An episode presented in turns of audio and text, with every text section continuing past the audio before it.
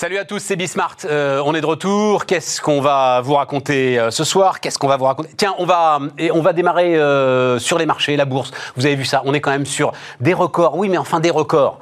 Euh, si vous êtes investi en bourse, vous savez bien, et notamment si vous, investi, si vous êtes investi sur les marchés européens, que quand même vous n'avez pas récupéré euh, l'intégralité de ce que vous avez perdu au déclenchement de cette crise euh, ahurissante alors qu'aux États-Unis, ils ont largement récupéré, ils sont largement au-dessus. Donc là, on a quand même des planètes et des écarts qui sont en train de se creuser, ça m'intéresse. Wilfried Galland va venir euh, nous raconter ça. Et puis après, alors pour le coup, euh, feu d'artifice d'entrepreneur, euh, on ira raconter comment on construit un vélo, on ira raconter comment Showroom Privé veut devenir pour de bon une entreprise à impact. Et puis, on ira au cœur de la transition digitale et du move to cloud. C'est parti, c'est Bismart. Et donc, une fois n'est pas coutume, on démarre avec la bourse. Bah oui. Il faut de temps en temps, hein, Ah, Wilfried. Voilà, ah, de temps ah, en temps. De, de temps en temps, quand ça fait les gros titres? Tiens, je, je- ouais, voilà, quand ça fait les gros titres. Bah ouais. Tiens, je, je- tout à l'heure, il y a, bah, je, je le disais, il y a Thierry Petit, le patron de showroom privé, qui viendra nous voir. J'y pensais pas vraiment parce qu'il veut pas parler de ça, mais enfin, il, pour le coup, c'est un titre qui a été mais pulvérisé en bourse. Ouais. Je crois que la market cap a été euh, divisée par 10. Je vais voir comment il, comment il vit ça. C'est, non, ça va être, euh, tiens, ça va être intéressant. Euh, bon, là, c'est les records, la bourse et ses records. Incroyable. Euh, mais pourquoi incroyable, Wilfried? C'est pas incroyable. Pour une fois, c'est rationnel ce qui Alors, se passe. y a- y a- Alors, il y a non, un vaccin au bout, la parenthèse se referme. il y a des- il y a- des vraies raisons. Il y a- des vraies raisons. Ce qui est, ce qui est incroyable, c'est la vitesse à laquelle ça s'est déclenché. C'est-à-dire que le- le fait de revenir sur des niveaux qui soient des niveaux effectivement de valorisation relativement classiques compte tenu de la perspective d'un retour à la normale, euh, il n'y a, y a- il y a rien de il y a rien de choquant.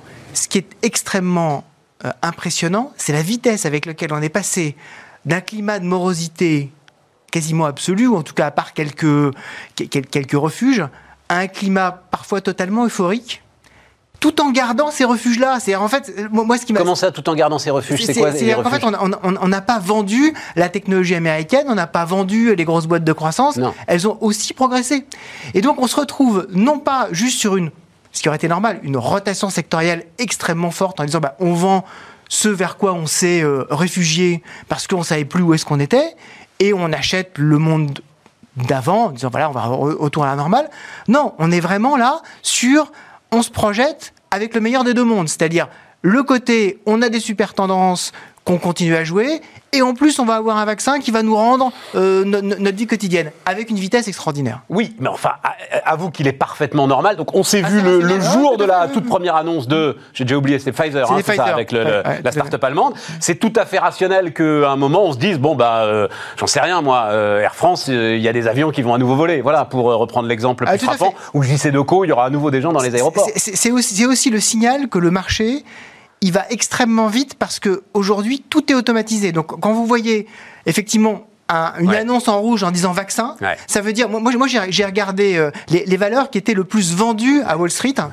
Elles ont progressé trois fois plus que les que les valeurs, on va dire classiquement achetées par les gérants. Donc ça veut dire que le marché en termes d'automatisation est allé tellement vite qu'en fait le gérant classique il peut plus intervenir. L'annonce de Pfizer, c'est aux alentours de 13h30. Ouais. Nous, quand on se voit, vous le savez, on enregistre cette émission euh, aux alentours de 15h30. Il était déjà trop tard pour acheter JC Deco, par exemple. Absolument. La performance était faite. Ouais, exactement. JC Deco, euh, les Air France, les- les- etc. voilà, les, les trucs vraiment ultra massacrés. Voilà, la performance était faite, en fait. On, on avait 30% de hausse tout de suite.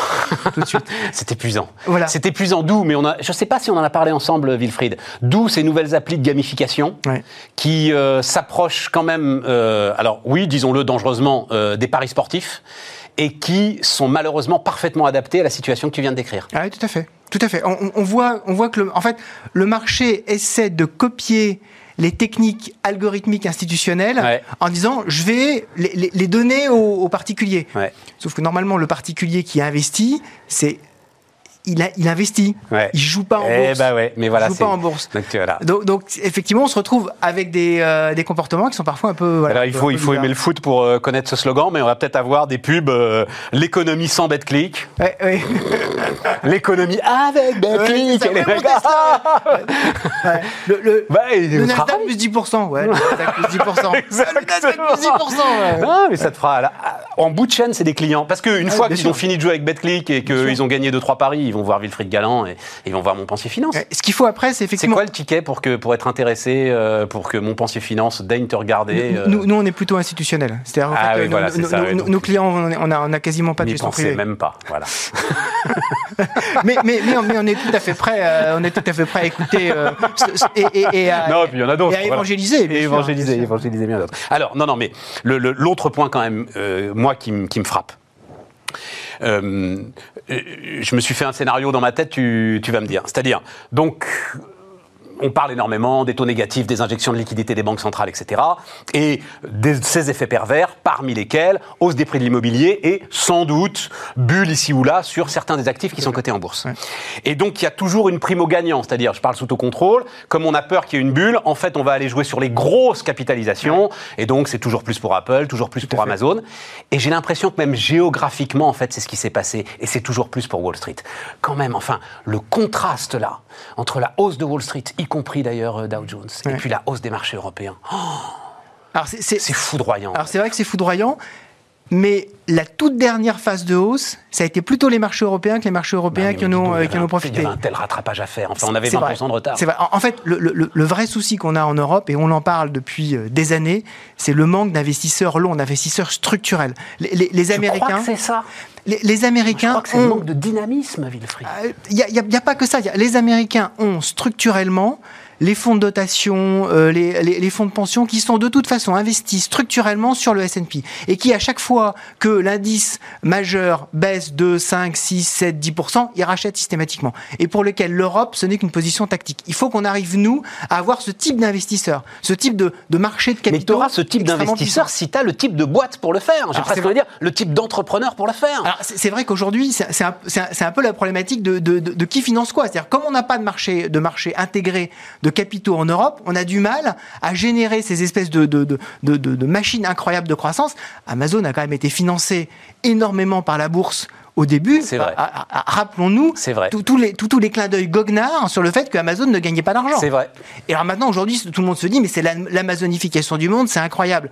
Oui, mais pendant dix ans, les, les gens ont accepté de raison. financer. Même chose pour Tesla. Même chose pour Tesla. Alors qu'en Europe, bah, dès que ça gagne pas Peut-être même d'argent, encore plus pour Tesla. peut-être encore plus pour Tesla, parce que ça invraisemblable Voilà. les, les pertes de Tesla, mais on les chiffrait par milliards et il n'arrivait pas à construire ses voitures. Ouais, exactement. Et on, et disait ça, ça, ça délivre pas. Ouais, en Europe, on dit il faut délivrer très très vite, très très vite. Sinon, bah, sinon il se passe euh, ce qui s'est passé avec euh, Moderna. Le gars, il a été, euh, il a été monter sa boîte euh, aux États-Unis parce qu'on a- on, on l'a financé. Et il a dit lui-même. hein, moi, il y a eu 100 milliards d'injectés, 100 milliards du gouvernement américain. Voilà. Qui l'eût cru hein. Qui Parce qu'on l'eût le connaissait, euh, Denis Bancel, à l'époque, Biomérieux, si Exactement. Jamais j'aurais parié qu'il serait l'un des milliardaires qui D'où allait sauver la l'importance effectivement d'avoir des, voilà, d'avoir d'avoir des circuits de capitaux, d'avoir des, des- des flux qui, des flux qui fonctionnent et qui y croient. Et qui y croient pendant, euh, pendant longtemps et qui a pas ce scepticisme. euh, Donc ça, ça nous rapproche. Alors non, mais c'est intéressant parce que ça nous rapproche d'un autre élément d'actualité. Ça, ça veut dire marché de capitaux à l'échelle européenne.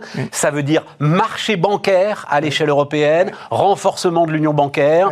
Et donc les annonces très oui, récentes, tout à fait, sur le, sur, sur, sur le renforcement du MES. Hein, euh, de, mécanisme européen de stabilité. mécanisme européen de stabilité. Alors moi, ce qui m'a intéressé là-dedans en particulier, c'est que les, les- les- un des éléments moteurs, c'était les Italiens. C'est-à-dire que les Italiens, qui très longtemps ont été plus qu'à l'écart en opposition à ces mécanismes-là, en disant vous allez vous ingérer dans notre souveraineté. Il y avait euh, en particulier euh, le, le M5S qui était extrêmement virulent là-dessus. C'est vrai. Euh, et aujourd'hui, on a une, un- une bascule totale, hein, une bascule totale de, de- de- de l'Italie pour un- être beaucoup plus intégrée et en comprenant que bah, sans, le- sans l'Europe, euh, sur ces problématiques financières, ça devient extrêmement difficile de survivre, en particulier quand il y a un choc. C'est-à-dire que quand tout va bien, on peut se dire on peut rouler des mécaniques, mais euh, quand il y a un problème, on est par exemple très content que ce soit l'Europe qui ait négocié euh, les, les doses de vaccins pour être sûr qu'il n'y ait pas une course à l'échalote comme si ça s'est passé pour les masques par exemple. hein.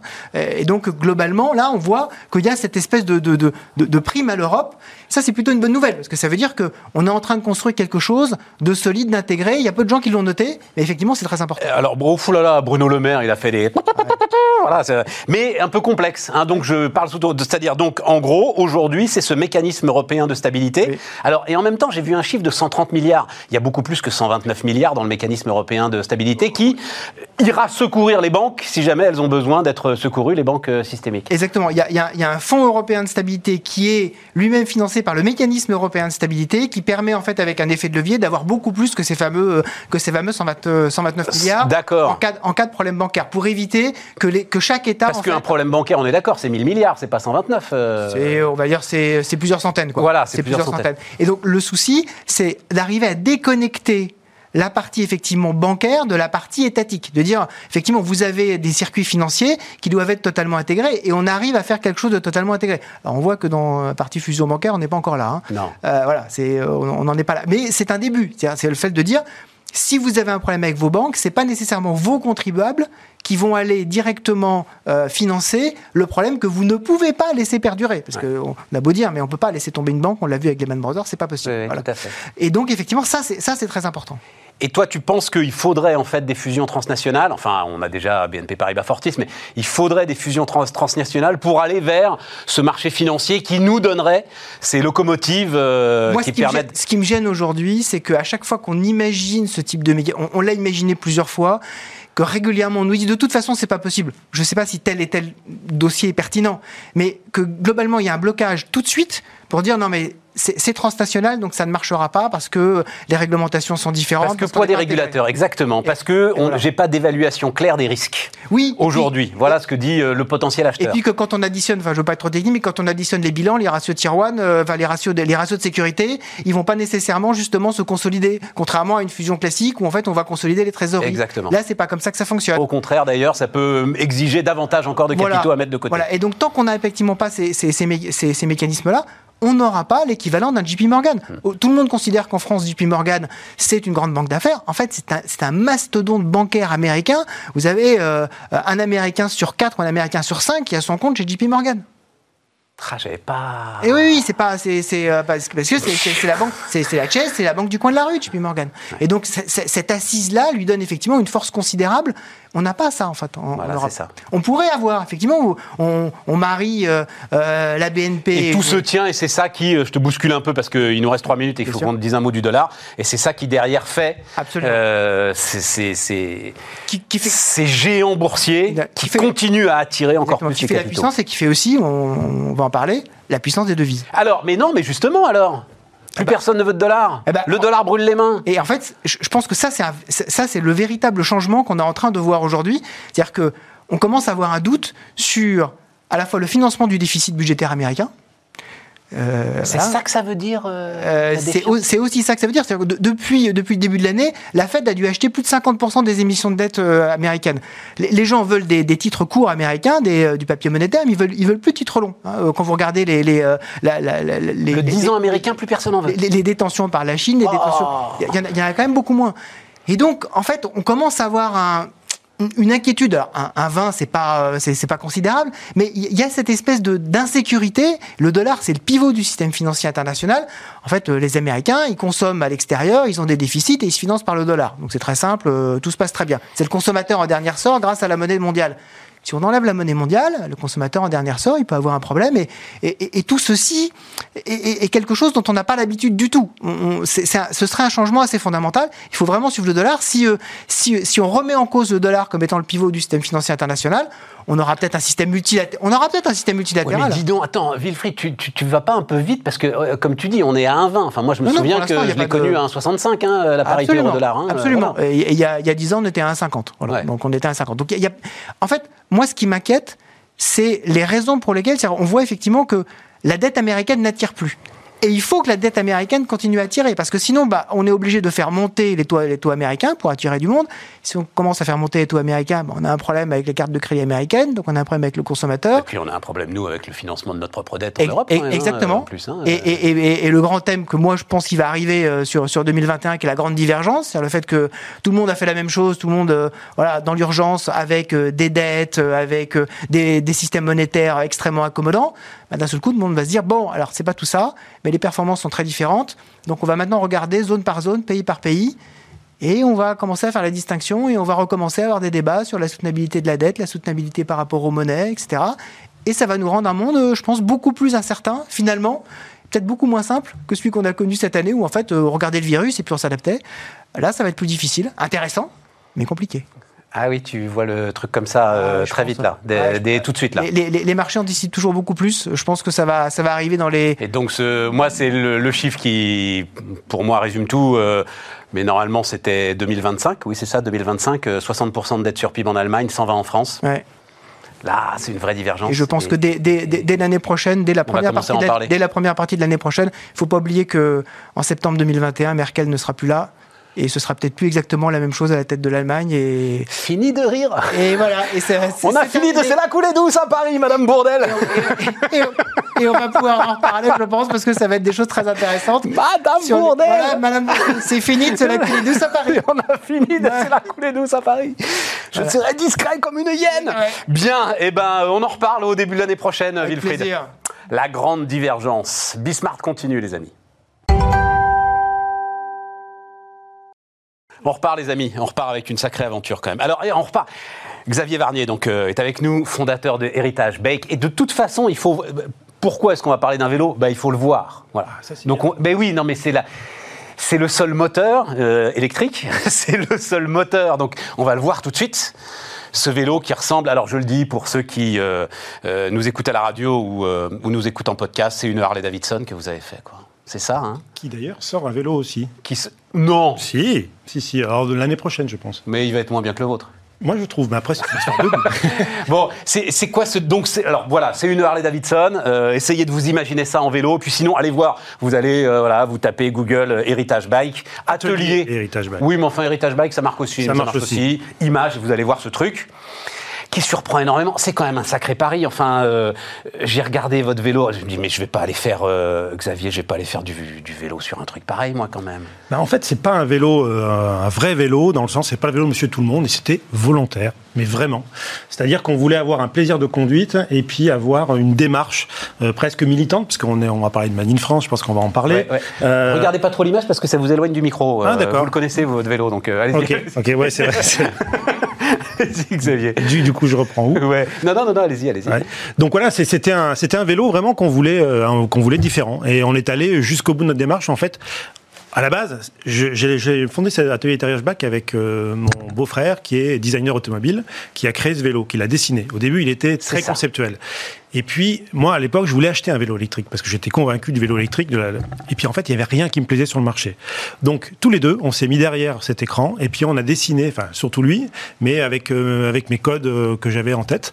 Et puis, on a créé un vélo de nos rêves. Et puis, on s'est dit, bah, et si on le fabriquait? Voilà. Et en fait, je pense que ce qui nous a sauvés, c'est cette innocence, en fait, parce qu'on n'était pas du milieu. Ah, c'est Je pense qu'on l'aurait jamais fait sinon. Parce que c'est quand même compliqué. Ah, Fabriquer en. France, c'est très très Bah, compliqué. vous savez, c'est là, alors pour le coup, on est sur le, le- le- la tarte à la crème de toutes les tartes à la crème. Ils ça. ne savaient pas que c'était impossible, alors ils l'ont fait. C'est ça. Voilà le ça. truc. Sauf que non on est sur euh, Bismart. On peut pas dire qu'il est made in France. Euh, euh, ton groupe de propulsion, il est pas made in France. Pas encore. Ton moteur, mais ton moteur, c'est quoi? C'est un Bosch? C'est un Shimano, un voilà, c'est un Shimano. japonais. non. Le, le groupe de le- le- les freins, c'est des Shimano. Les disques, c'est du Shimano. Alors ça a changé depuis, c'est plus du Shimano, mais euh, donc on est sur de l'Europe quand on peut ou de du France quand on peut. On a tout changé, mais on a une démarche quand même qui est, qui est volontaire, mais on peut pas tout faire en fait. C'est ça qui est Mais on paradoxal. peut même pas faire grand chose. Qu'est-ce que tu Alors, peux si. faire exactement, puisque c'est ce que c'est là-dessus là, militant de la relocalisation. Hein, voilà. Alors- Qu'est-ce que tu peux faire exactement? Eh ben- Voilà, on voit l'atelier là où on soude un cadre en fait. Hein, Voilà. c'est ce qu'on est en train de faire. 50 heures de travail par vélo. Donc c'est juste exceptionnel. Il y a personne qui fait ça. Personne fait Ben ça. Non, ben non. Euh, Au niveau financier, c'est juste une aberration. Mais nous, c'est pour ça qu'on est allé jusqu'au bout. On n'en fait que 120, 150 par an de ce modèle-là. Donc c'est très limité. Ouais. Donc du coup, on se fait plaisir. Non, non, remettez-nous, remettez-nous la soudure. Moi, j'aime bien l'atelier Ouais. de soudure là. Voilà, c'est de la, c'est de la vraie industrie ça. Ouais. C'est fabriqué dans un atelier près des Pyrénées. La fibre est en, vers Limoges. Euh, et en plus, c'est de la fibre de lin. Et même la fibre de lin, on va même plus loin. C'est-à-dire que à la base, c'est un procédé qui équipe les Formule 1 euh, McLaren. Euh, c'est un procédé de, de fibre de lin, mais qui est tissé. C'est c'est exceptionnel. C'est le seul vélo qui fait ça. Et en fait, le lin qui est récolté, il est récolté à moins de 300 km de là où on fabrique. Mais oui. On va jusqu'au bout. De, Ah mais oui, tout ce mais mais on peut pas tout faire aujourd'hui. Non, non, mais euh, juste, je dis un mot sur le lin parce que je pensais pas que. Mais ça, ça, ça fait partie effectivement. Dieu sait que nous, on milite pour défendre le système, mais d'une des aberrations du système. C'est-à-dire le lin. La Normandie est une région qui produit du lin, mais absolument magnifique. Boum, qui part en Chine et, et, qui revient ensuite sous forme de euh, produits transformés. Là, on se dit qu'effectivement, il y a un sujet. Ça. Et donc, en gros, donc qu'est-ce que tu fais? Tu fais le cadre. Alors on fait le cadre, on fait euh, tout ce qui est euh, élément, donc euh, la fibre, on fait le, la bande de cuir qui est qui est dessus. Maintenant la selle, on vient de signer avec un fabricant français près de Mâcon. on fait on fait tout ce qu'on peut. Voilà. Alors après les pneus, on n'y arrive pas. le moteur, on n'y arrive pas, mais on va y arriver parce qu'il y a bientôt quelqu'un sur le marché qui va arriver. Oh ouais, mais dis donc le moteur, c'est tellement important dans un Mais justement, celui qui va arriver, je peux pas le dire hein, parce que ça, ça, sera bientôt. On va bientôt pour l'annoncer, mais ça va être juste révolutionnaire. Il aura une longueur d'avance par rapport aux autres. Mais il n'aura pas l'expérience. Si, bah si. parce que en fait c'est un gros groupe. C'est un gros acteur. Et puis quand il y a un moment, je pense qu'il y, y, y, a des gens qui savent acheter des, des compétences. Ah, d'accord. Non, non, mais si c'est un gros acteur industriel et qu'il engage nous, on l'aurait pas fait nous. On voilà, c'est ça. On l'aurait pas fait nous. Pareil, on parle beaucoup de vélos connectés. Nous, on n'a volontairement pas voulu faire une deuxième application pour concurrencer Google. On ne sait pas faire et on ne saura jamais le faire. Et puis quel est l'intérêt finalement? Ça, je suis tout à fait d'accord. ah oui, oui, ça, c'est une sorte de vélo connecté. Bon, non, non, on est d'accord. Mais le moteur, euh, voilà. Donc c'est pour ça, je disais non, je savais pas que Shimano, oui, enfin Bosch est quand même le, Mais par contre, on a, on a utilisé un moteur effectivement standard, un moteur japonais, mais on a utilisé une courroie carbone pour éviter les dérailleurs, parce qu'en nous, on, a l'impression que justement par rapport à l'univers moto, un dérailleur à l'ancienne qu'il faut entretenir, qui déraille de temps en temps, voilà, ça nous semble un peu incroyable. Et on a utilisé un moyeu, avec donc c'est une boîte de vitesse automatique comme une voiture qui rétrograde, qui, euh, qui passe les vitesses de manière automatique. Voilà. C'est magnifique, hein. C'est un beau produit, c'est un bel objet. C'est un bel objet. c'est hors de prix? Non, alors en fait, c'est le prix d'un VTT haut de gamme ou d'un vélo de course. Donc on est un petit peu moins de 9000 euros. Mais il y a tout un service premium. Ah oui, ça, ça, ça, pique un petit peu, oui. C'est pas le vélo de monsieur tout le monde, on est d'accord, mais on l'assume. On l'assume. Ouais, c'est ça. Mais j'ai un jour, parce qu'on essaie de livrer nos clients la plupart du temps pour avoir ce, ce, ce lien.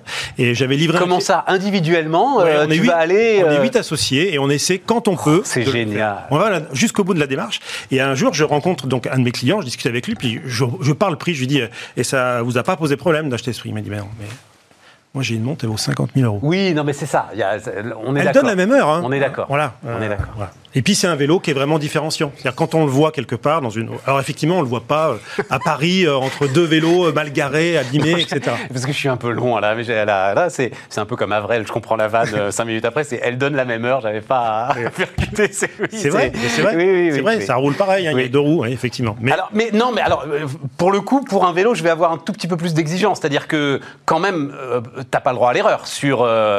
clair. Le savoir-faire. Enfin, ça a été toute la difficulté des constructeurs automobiles français sur le luxe, c'est que tu tolères mais rien, absolument rien. Absolument rien. cest que là, là, on a un niveau de finition sur les soudures notamment. Bon, après, moi, je suis pas un, technicien, mais on voit vraiment la différence. Et puis, le, on a fait un travail énorme en bureau d'études pour euh, intégrer le moteur et la batterie dans le cadre. Ce qui fait qu'il y a un centre de gravité très bas. Donc, il y a un plaisir de conduire. C'est-à-dire qu'on peut faire 50 km avec, plus, il y a plus de 100 km en autonomie, mais sans avoir mal au dos, au bras, etc., comme certains vélos qui sont des, juste des assemblages de, pièces d'Asie. Euh, voilà. Et c'est une démarche. Et puis, il y, a une livraison premium, il y a, y a, plein de choses qui vont avec. Euh, voilà, c'est presque un club. Alors, ouais, ah, c'est génial ça. Ça, c'est un truc marketing très très fort, ça, le club. Hein. Bah, nous, on l'a même pas fait de. Alors, ça peut faire astuce marketing, mais on l'a fait naturellement. En fait, on voulait vraiment faire. On est allé jusqu'au bout de la démarche. Après, on a eu la chance, c'est qu'on fait la chance. Et tu feras sur le Covid, mais c'est vrai que ça a accéléré tout. On a parlé vélo d'un seul coup. La mobilité, c'est devenu le phénomène numéro un. Mais on nous, ça se fait déjà plus d'un an et demi qu'on est dessus. Donc en fait, on l'avait fait avant et on voulait déjà être dans cette démarche-là. Donc euh, voilà, ça a juste fait accélérer. Après, je suis pas sûr que ce soit ton gars avec sa montre à 50 000 euros qui prenne son vélo pour aller au boulot, quand même. Non, alors je suis pas sûr qu'il soit concernés par l'angoisse du métro, tu vois. C'est clair. C'est vrai que nos clients, sont, bah, par exemple, nos clients parisiens, c'est plus pour leur maison au Cap Ferré. Voilà. Euh, voilà on est d'accord. On est d'accord. On est d'accord. Mais comme une voiture de collection, une voiture de collection, on va pas au boulot, on va pas dans les embouteillages toute la journée avec. Bah, c'est pareil. Mais c'est à un moment, c'est mais c'est toujours le sujet. C'est euh, euh, ok, on est tous d'accord sur le fait que ce système creuse les inégalités. Mais à un moment, faut faire du judo, c'est-à-dire faut se servir justement de ce problème et de ce défaut euh, comme d'un levier pour faire des nouveaux business et pour inventer ce, que, ce que tu fais remarquablement. Mais le truc, c'est que tu es éditeur éditeur de bouquins. Alors, éditeur de bouquins euh, du monde de l'entreprise quand même très très majoritairement. Hein, euh, voilà, euh, sur le digital, sur le marketing, etc. se mettre à, à fabriquer, parce que ça a beau être que 120 vélos, c'est quand même de l'industrie. Ah oui, oui, c'est un métier à part entière. Et puis là, on va même. Fa- Mais tu t'as redémarré au début ou ton Ah, associé on, a- est reparti à zéro à zéro. On a mis euh, toutes nos économies. euh, on n'a pas voulu justement que la plupart de nos concurrents ou confrères, on va dire, plutôt font des levées de fonds euh, jusqu'à énormes, hein, parce que c'est par dizaines de millions la plupart du temps sur la mobilité. C'est le mot magique en ce moment.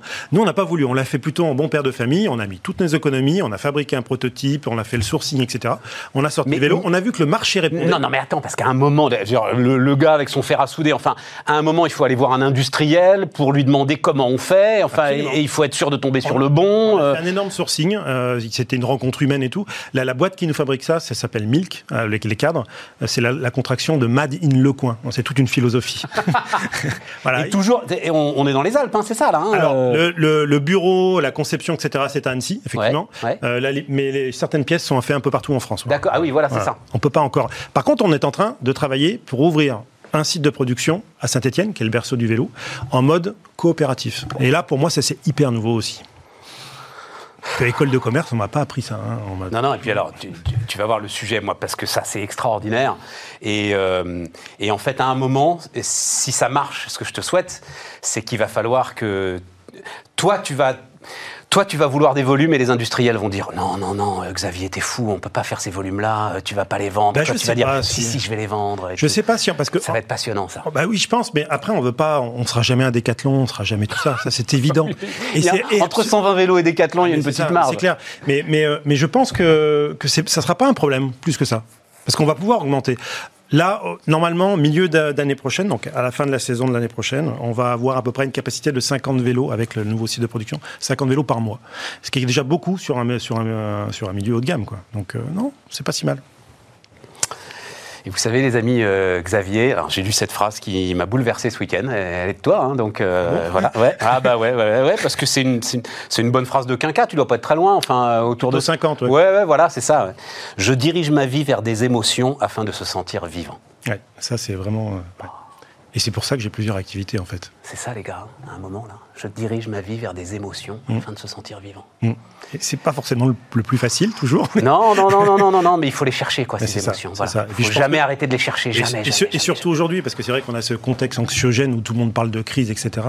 Et si on. Non, ça- alors pour le coup, je, je- je détache ça de, de la conjoncture économique. C'est pardon, je vais, je employer, c'est- je vais employer un grand mot. C'est la condition humaine. Oui. C'est-à-dire, t'arrives à un moment où tu dis, il me reste quoi à faire euh, Je suis euh, en haut de la colline, j'ai plus qu'à redescendre, etc. Et donc, je dirige ma vie vers des émotions afin de me sentir Et puis, et puis c'est plus facile de travailler par passion que, que de travailler tout court. Puis c'est pas mal d'être éditeur et de fréquenter des écrivains parce qu'on écrit bien quand même. Elle est, elle est belle cette phrase. hein. Je sais pas, mais peut-être que ça transpire au bout d'un moment. C'est bien. Bah, vous savez, les, les éditeurs, c'est un peu des imposteurs. hein. On vit au travers de nos auteurs qui ont eux le talent. Comme les journalistes en fait. Allez, Xavier, donc allez voir ça les amis. Euh, atelier, hein, atelier, héritage, Ouais. bike. Et nous, on va retomber, alors pour le coup, avec un autre euh, entrepreneur formidable. Euh, on continue, Bismart. Et donc on repart les amis, on repart avec euh, Thierry Petit, le cofondateur de Showroom Privé qui est avec nous. Bonjour Thierry. Bonjour. Euh, alors, il y a écrit la projet d'entreprise à impact. euh, je tiens à dire, parce que vous commencez à être nombreux là. Ça y est, c'est- le truc qui démarre. Je tiens à dire que, tiens, on va d'abord démarrer euh, là-dessus. Euh, donc, showroom privé. Alors, il faut quand même dire quelques mots de showroom privé. Je parle sous ton, sous ton contrôle. 600 millions d'euros de chiffre d'affaires. C'est ça, un chiffre d'affaires. Hein, je parle pas volume d'affaires. Un Un peu chiffre d'affaires. Un peu plus. ça, ouais, c'est Ouais, ça. ouais. 900 personnes. Un peu plus, 1000. Ah ouais, dis donc. ouais. Faut mettre à jour les infos sur le site internet. C'est ça, ça va très euh, vite. Thierry. Ah, Voilà, c'est- c'est effectivement- Parce que ça, c'est des infos que j'ai été chercher sur ton site. hein. Parce qu'on met à jour, comme on est coté une fois par an, ce type d'infos. Ah, c'est ça, fin avec le rapport annuel. Voilà. D'accord, donc ce sera mis à jour euh, Exactement, tant voulu. avec la market cap aussi. On peut dire un mot de ça quand même, Ouais. c'est-à-dire, euh, donc il y a eu une cotation en bourse euh, il y a 5 ans, c'est ça euh, 2015. L'histoire Tout de à fait, 5 ans. Ça a été un- une boucherie. Ça dépend sur quelle période on regarde effectivement l'évolution du cours, mais ça a été compliqué. euh, c'est, on va dire, de 2017 à 2019, c'était très complexe. Et enfin, euh, tu as une réflexion là-dessus sur Oui. euh, euh, peut-être trop vite ou Bah, je dans pense un a une, euh, oui, c'est ça. C'est-à-dire qu'on était une start-up, on est devenu vite une ETI après des, des- des une, vraie, une vraie accélération de la croissance. On entre en bourse en 2015. On continue euh, d'accélérer en ouvrant des pays, en ouvrant des, des nouveaux secteurs d'activité, en investissant dans la marque, en rachetant des sociétés. Et à un moment donné, c'est probablement trop cette course à la croissance parce que derrière, on a une finance pas suffisamment solide, des opérations qu'il faut, euh, où on a raté un certain nombre de choix logistiques. Et bah, un mauvais choix, c'est 2-3 ans.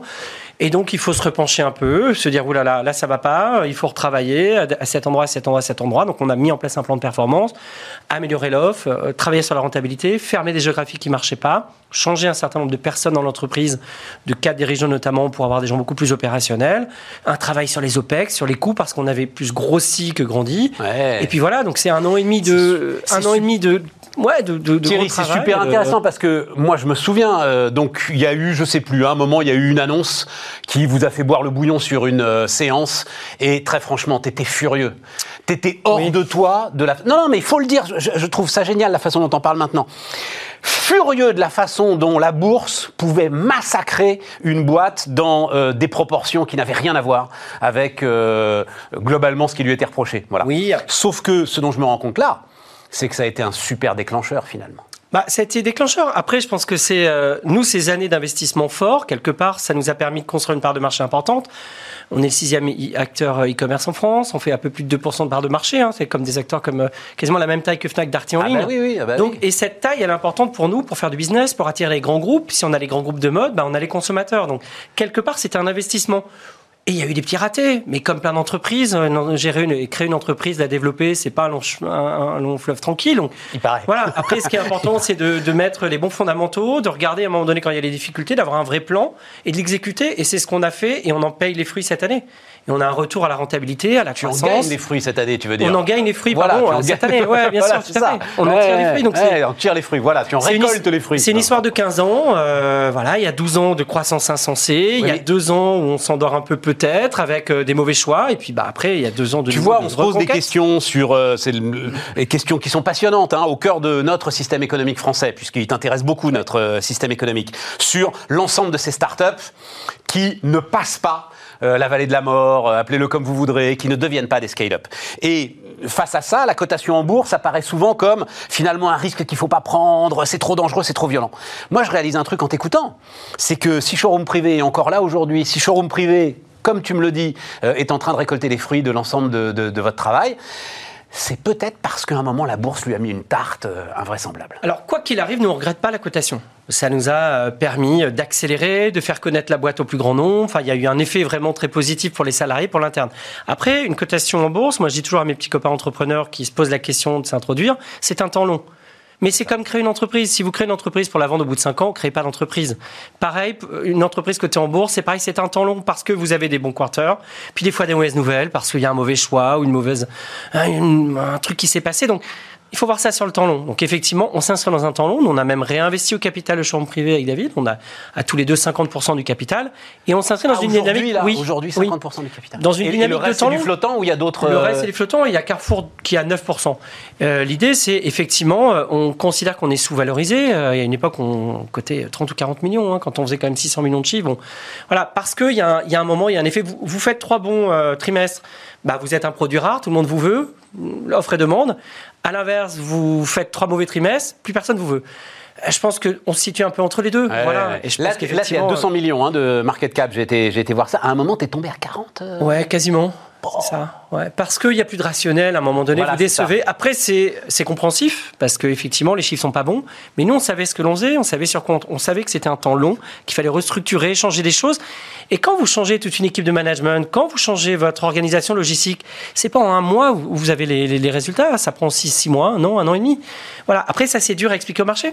C'est souvent complexe et, les investisseurs, effectivement, du milieu côté, contrairement aux private equity, sont dans un temps plus court. Donc, voilà, maintenant on est conscient, on regrette absolument pas euh, la bourse et euh, on est dans une dynamique de création de valeur. Et nous, notre façon de marquer la confiance, c'est de réinvestir dans notre entreprise. Alors c'est génial parce que ça nous amène euh, à ce pourquoi tu es là et ce qui est écrit, c'est projet d'entreprise à impact. Est-ce qu'il y a une contradiction? Entre ce projet de création de valeur, d'efficacité, euh, de lutte sur euh, le résultat d'exploitation, et puis euh, ce projet d'entreprise à impact avec tout ce qui porte aujourd'hui Non, absolument pas. Donc effectivement, on lance un programme qui s'appelle Move Forward. Move Forward, c'est mettre la RSE au centre de l'entreprise. Et pourquoi? Bah, Simplement déjà parce que les consommateurs le veulent. On voit des tendances de consommation sur reconditionné, sur la seconde main, sur le bio, sur le local. Les marques aussi avec qui l'on travaille sont dans, tout, dans des processus d'améliorer leur production, la rendre plus verte, etc. Et puis aussi, il y a un marché qui est là euh, et qui pense que c'est une tendance forte. Donc on se doit d'aligner un petit peu tous les, tous les paramètres. Après, nous, c'est notre histoire. Showroom privé, au début, c'est de vendre des invendus. Donc quelque part, on récupère des invendus des marques, on va les travailler et on va les remettre en vente. Ouais, enfin, j'ai vu ça, j'ai vu ça sur votre. euh, Ouais. C'est- un peu réécrire le truc quand même. Je, je comprends, hein, je, je c'est- conçois. C'est 300 000 pièces par semaine qu'on trie, qu'on remet en vente, c'est Thierry, 15 millions de pièces par an. au départ de showroom privé, il s'agit pas. T'as pas la RSE en tête. J'ai pas la RSE en tête. Voilà, mais je veux bien que derrière on réécrive le truc en disant tiens en fait ça tombe bien, c'est en fait c'est. J'ai pas la RSE. Cependant, ça nous empêche pas quand même de remettre en vente des produits qui étaient destinés à On être brûlés ou être. On Donc est effectivement, euh, c'est une, c'est quand même une tendance. Pour- pourquoi je dis ça? C'est que effectivement, il y a quelques années, peut-être le déstockage avait une vision un peu négative. C'est une solderie de banlieue. Maintenant, effectivement, on voit la tendance de la seconde main avec des acteurs comme Vinted, mais finalement, la seconde main, c'est des produits qui euh, ne sont pas reproduits pour être vendus. Ouais. Nous, c'est des produits qui ne sont pas produits, reproduits. C'est Ouais. des produits qui étaient sortis des réseaux de distribution, Ouais. qui pouvaient partir à la poubelle, être détruits. Euh, On les remet en vente. Donc, il y a quand même un, un axe important euh, et on colle à cette tendance de consommation. Et alors, c'est d'autant plus important. Je ne sais pas si tu travailles avec les grandes marques euh, aujourd'hui de, de luxe, de prêt-à-porter, etc. Travailler avec showroom Alors, privé le luxe vient progressivement. Alors, on, Alors, travaille- voilà, on c'est- commence à travailler avec des marques de luxe, tout à fait. Parce que euh, euh, c'est quoi? C'est vestiaire. L'un de vos alors concurrents, ou on va dire euh, à peu près sur la même euh, sur la même sphère que, que vous, que toi, euh, ne travaillait que avec justement des grandes marques. Je crois que c'est Vestiaire Collectif qui ne travaillait que avec. euh, Bah, Vestiaire Collectif était spécialisé effectivement sur euh, de la seconde main de grande marque. Voilà. Et elles avaient beaucoup de mal, ces grandes marques, en fait, à lâcher leur seconde main parce que globalement, il y avait des sujets d'image. Tout à coup, là aussi, tout s'inverse finalement avec la RSE, Thierry. C'est ça la- le truc. hein. Oui, puis à la fin, c'est le consommateur qui choisit. C'est quand même le consommateur qui se dit je préfère acheter quelque chose euh, avec une empreinte carbone plus basse. Je préfère aller dans un ça. point relais parce que ça coûte moins cher, c'est économiquement meilleur euh, pour la planète en, en termes de bilan carbone qu'une livraison à domicile. Enfin, il y a vraiment des vraies tendances de fond. À nous, acteurs de la consommation, avec plusieurs millions de consommateurs, ben, de nous adapter. Enfin, sinon, c'est quelqu'un d'autre qui va le faire. Donc, c'est à nous d'essayer d'écouter ça. Et l'autre point important, la moyenne d'âge de mes salariés, c'est 29 ans.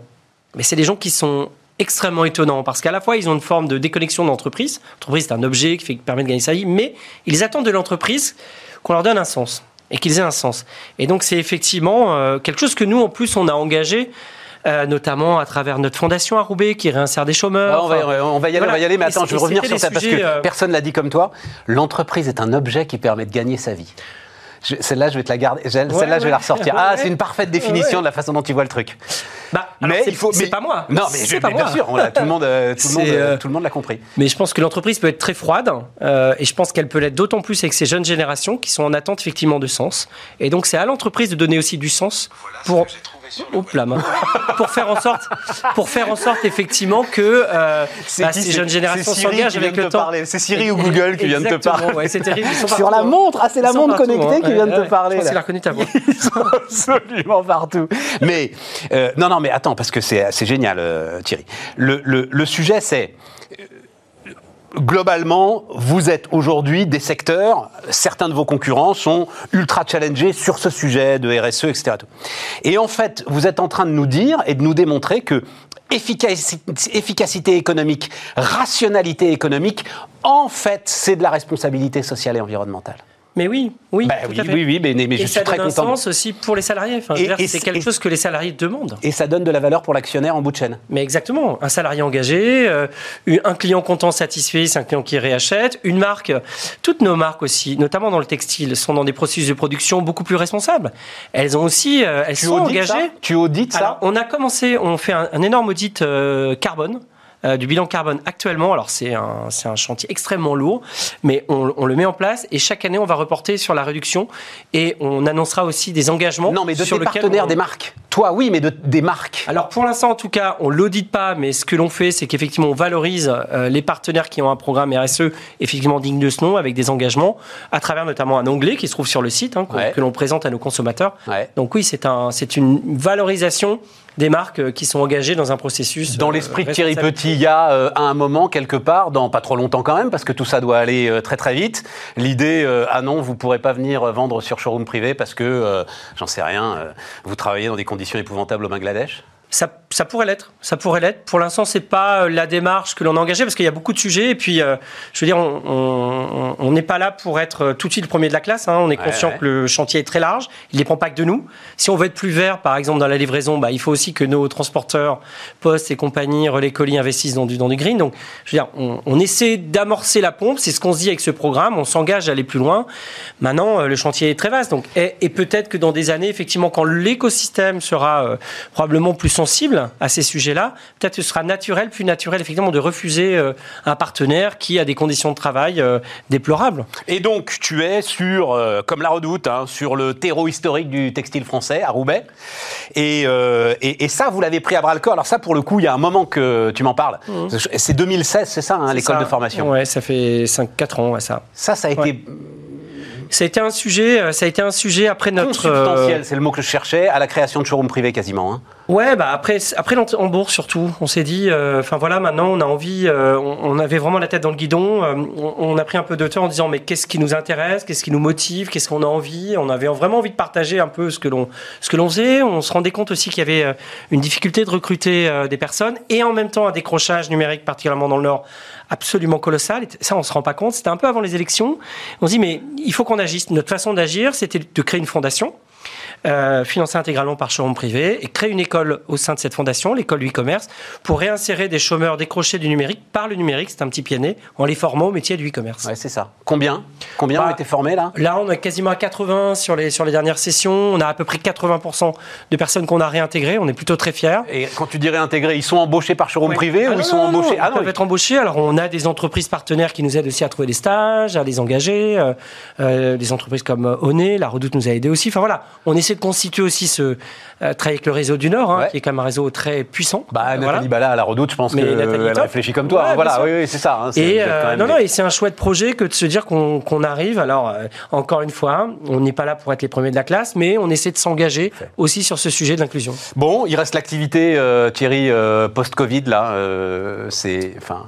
Showroom privé a bénéficié de cette espèce d'appel d'air euh, dont ont bénéficié l'ensemble des acteurs du e-commerce? Bah, disons que cette année a été euh, effectivement très bonne, euh, mais quand on l'analyse, nous, bien plus portée par les fruits de notre plan de performance, où on arrivait début 2020 euh, avec une structure légère, avec beaucoup d'agilité, et donc on a su saisir quelque part les Allez, t'étais opportunités. prêt pour monter sur la vague, Ouais, t'avais on le surf. été il y a le surf. exactement. Et un beau surf, Ouais. voilà, qui était très léger, donc ça c'est plutôt bien. Donc du coup, bah, le cercle vertueux s'enclenche hein, et, euh, sur une structure très saine, avec euh, des OPEX resserrés, avec beaucoup de pragmatisme et d'agilité. On est de nouveau euh, rentable, en croissance, à générer du cash. Donc, il y a un effet vertueux qui, qui, donc on a du cash, on réinvestit. Enfin voilà, donc il y a un effet très vertueux.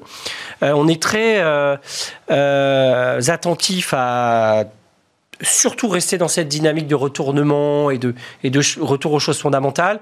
Donc voilà, donc c'est euh, et, puis voilà, cette, cette crise du, du Covid a montré qu'effectivement, bah, il y avait une accélération très forte dans l'e-commerce qui va perdurer. Nous aussi, on est là pour euh, aider les marques hein, à mieux se digitaliser, à vendre leur stock. Donc, on lance notamment une marketplace pour faire profiter de notre trafic à les marques sur les collections en cours, pas simplement sur les collections euh, antérieures. Donc voilà, c'est une démarche. euh, Avec Miracle, Euh, hein, d'ailleurs, hein, qui est venu ici, Miracle. hein, le patron de Miracle. on essaie effectivement. Spécialiste des marketplaces. Ouais, c'est ça. On, essaie de répondre à, bah, aux besoins des marques qui sont forts en ce moment. Et effectivement, on, on considère que c'est ensemble qu'on va passer cette, cette crise, effectivement, et durer. Nous, on a tout intérêt à ce que tous nos acteurs aillent bien. Et c'est c'est un engagement fort aussi euh, que cette marketplace. Thierry Petit, le fondateur euh, et co-dirigeant de co-fondateur et co-dirigeant de Showroom Privé, était notre invité sur Bismart. On continue les amis. Et on termine les amis, on termine avec euh, Véronique Torner qui est avec nous. Bonjour Véronique. Bonjour. Fondatrice de Alterway.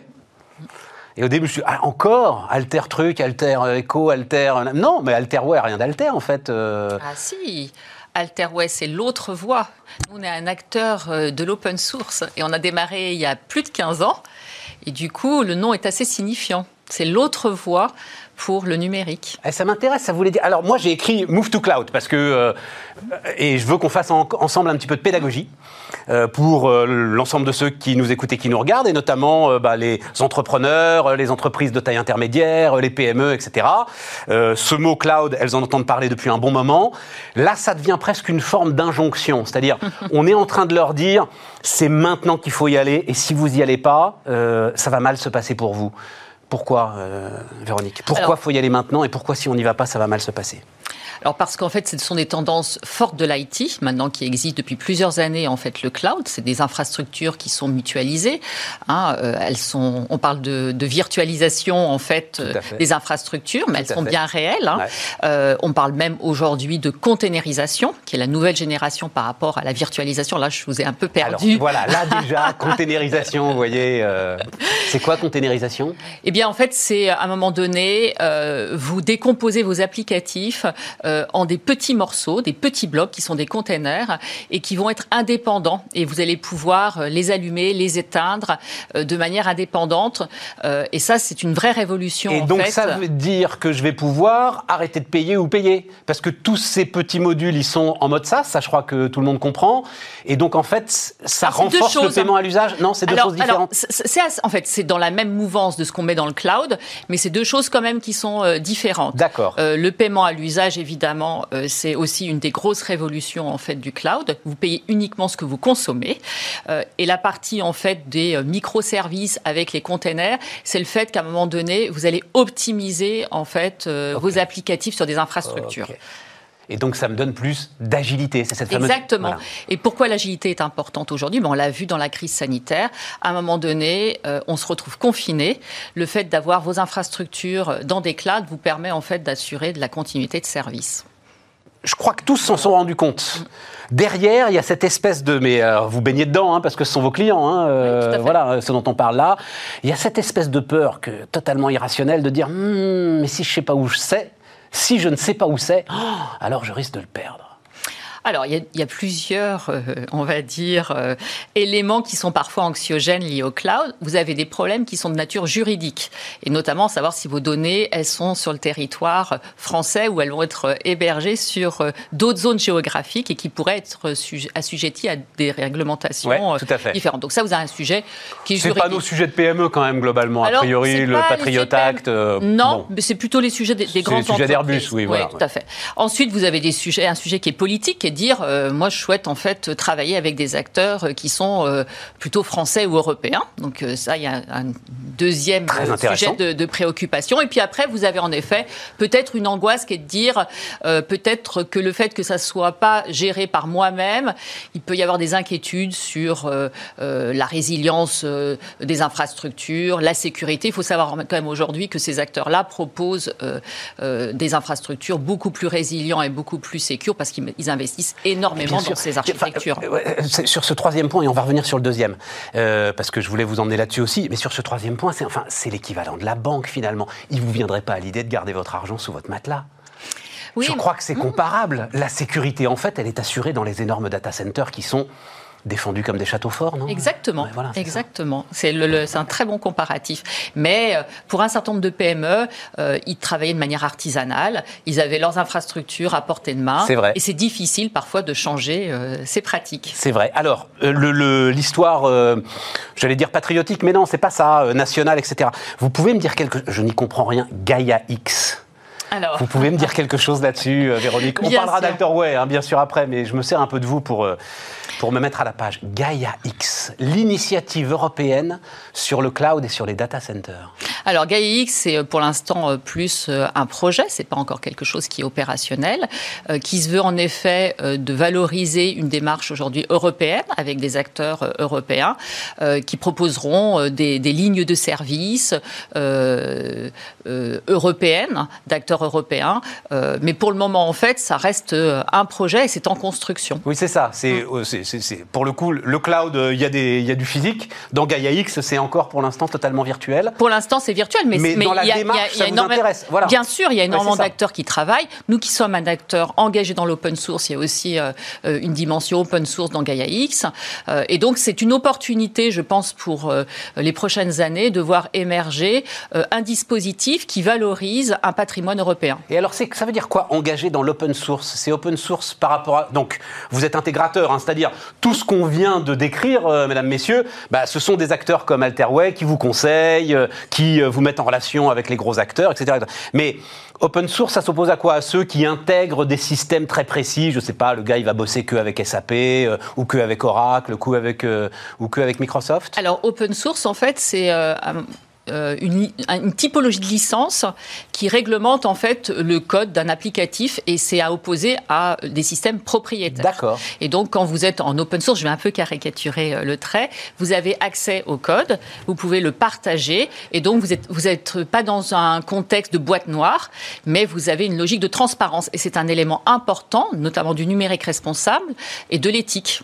Dans Mais si je prends les gros acteurs de la digitalisation des entreprises aujourd'hui, ils peuvent travailler avec vous, ils peuvent travailler avec de l'open Mhm. Bien source. sûr, par exemple. SAP, par exemple. Alors, euh, bien sûr, SAP, je pense également à Microsoft, hein, qui a été longtemps euh, euh, un acteur qui était contre l'open source et puis que depuis maintenant plusieurs années euh, se sont ouverts à l'open source et qui proposent aussi des solutions en open source. Est-ce que euh, tout ce qu'on vient de se dire, et effectivement, pendant le confinement, il y a pas mal de chefs d'entreprise qui ont dû y réfléchir, ceux qui, je l'ai déjà dit dix fois, envoyaient leurs factures dans des boîtes aux lettres euh, où personne n'allait plus relever le courrier.